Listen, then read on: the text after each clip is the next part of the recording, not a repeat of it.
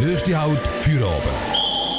Stoßzeit von 5 bis 7. Politische Werbung ist, glaube ich, ein Thema, das im Moment präsenter ist denn je. Vor ein paar Wochen sind dank dieser alle Augen auf Amerika gerichtet. Und jetzt in der Schweiz, äh, sehr wahrscheinlich, ist jede und jeder schon mit einem Plakat, Flyer, Werbefilm oder etwas anderem in Berührung zu den kommenden Abstimmungen vom Sonntag kommen. Am Wochenende sind Abstimmungen zu ein paar recht wichtigen landesweiten Initiativen. Die Annie hat sich zusammen mit der Elena mit der politischen Werbung auseinandergesetzt. Dort sind Fragen gestellt worden, was das überhaupt ist und wieso man die dann brauche und ab wann es eigentlich zu viel wird. Genau, leider in einem Interview mit der politischen Kommunikationsexpertin Barbara Güthardt-Meyer sind wir genau diesen Fragen von Grund gegangen.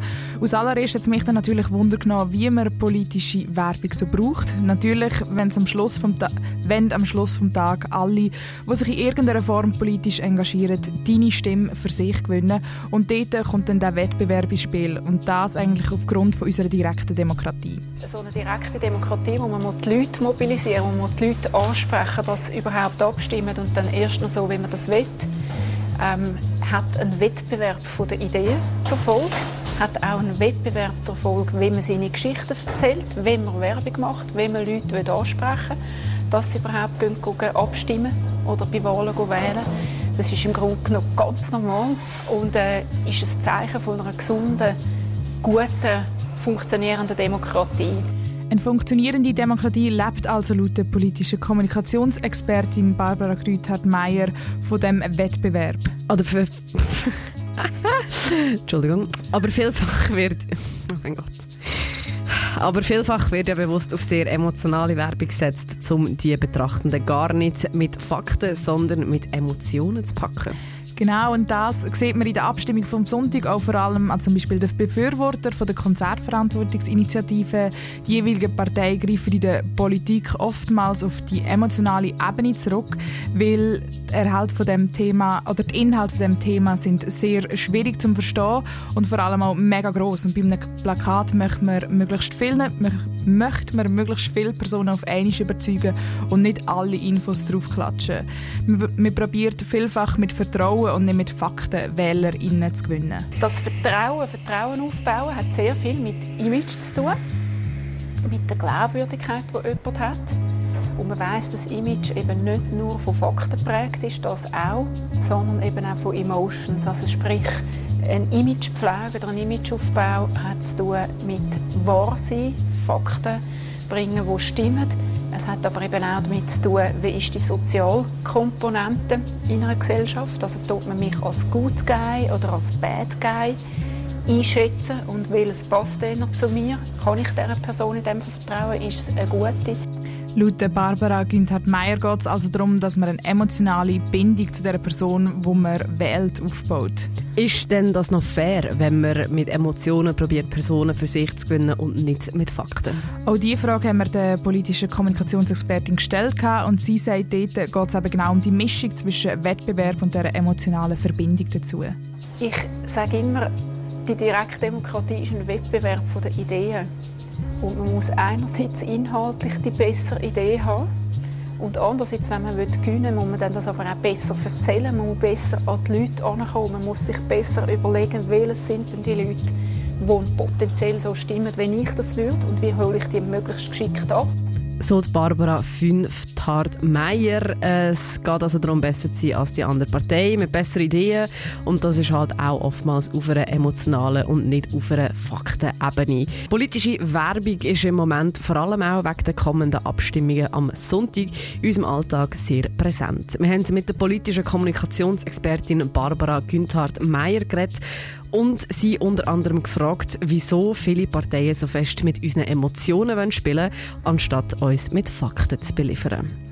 Sie spielen viel mehr mit den Emotionen von uns, weil wir so einerseits ein, weil man so einerseits ein breiteres Publikum kann abholen kann, da vermutlich niemand auf einem Plakat einen ellenlangen Text lesen will, der alles ganz genau beschreibt.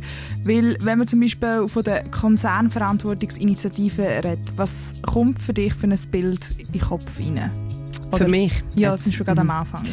Äh, ja, orange Schon mal ganz wichtig. Ja. Und äh, nachher das Mädchen, das so am Brüllen ist und im Hintergrund hat es so eine Mine oder was auch immer. Es ist eben auch genau mega so ein emotionales Bild, weil wir viel schneller, weil es ist etwas, so viel schneller in unserem Gedächtnis hängen bleibt als Fakten und weil man mit gewissen Emotionen mit dem Bild die weil mir gewisse Emotionen mit dem Bild in Verbindung setzt. So sieht das auch die Barbara Günthardt-Meyer. Wir sehen sehr, sehr viel Professionalität in dieser ganzen, in dieser ganzen Werbung drin. Mit differenzierten Aussagen, mit Bild, mit Material, mit Leuten, die Vertrauen schaffen, mit breit abgestützten Gremien, mit Geschichten, die nicht als Werbung dann die ganze Image und eben Good Guy, Bad Guy äh, Geschichte wird intensiv ausgespielt. Hilfswerke, tendenziell eher sage jetzt mal, konnotiert sind. Das sind die Lieben, die helfen wollen, sind intensiv eingespannt.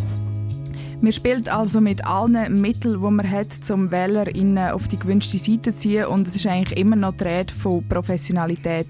Gibt es denn in dem Ganzen auch Grenzen, die nicht mehr akzeptiert werden? Dann, wenn es den Bürgerinnen und Bürger ablöst. Am Schluss, eben, in der direkten Demokratie geht es darum, die Stimmen zu mobilisieren, dass die Leute gehen.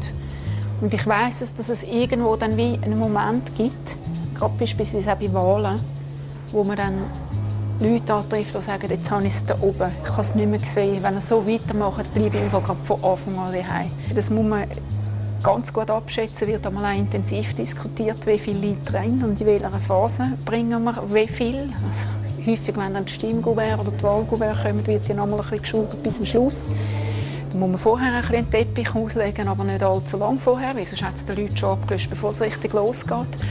Ein offizielles «Jetzt ist es zu viel» gibt es also in dem Sinn eigentlich nicht. Das hängt alles von uns als Gesellschaft ab, wie viel wir in dem Sinn mögen verleiden.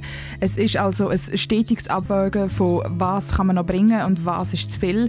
Denn laut der politischen Kommunikationsexpertin Barbara Günthardt-Meyer hat im Endeffekt politische Werbung nur einen Sinn. Von politischer Werbung gehe ich davon aus, in der direkten Demokratie wird jede politische Werbung einfach die 50% plus eine Stimme bewirken, damit man am Schluss gewinnt. 50 plus 1 ist also die Devise, wo sich die politische Werbung daran orientiert. Und diesen Sonntag stellt sich einiges mehr heraus, welche Parteien die Gratwanderung zwischen was ist emotional angebracht und was geht zu weit besser gespielt hat.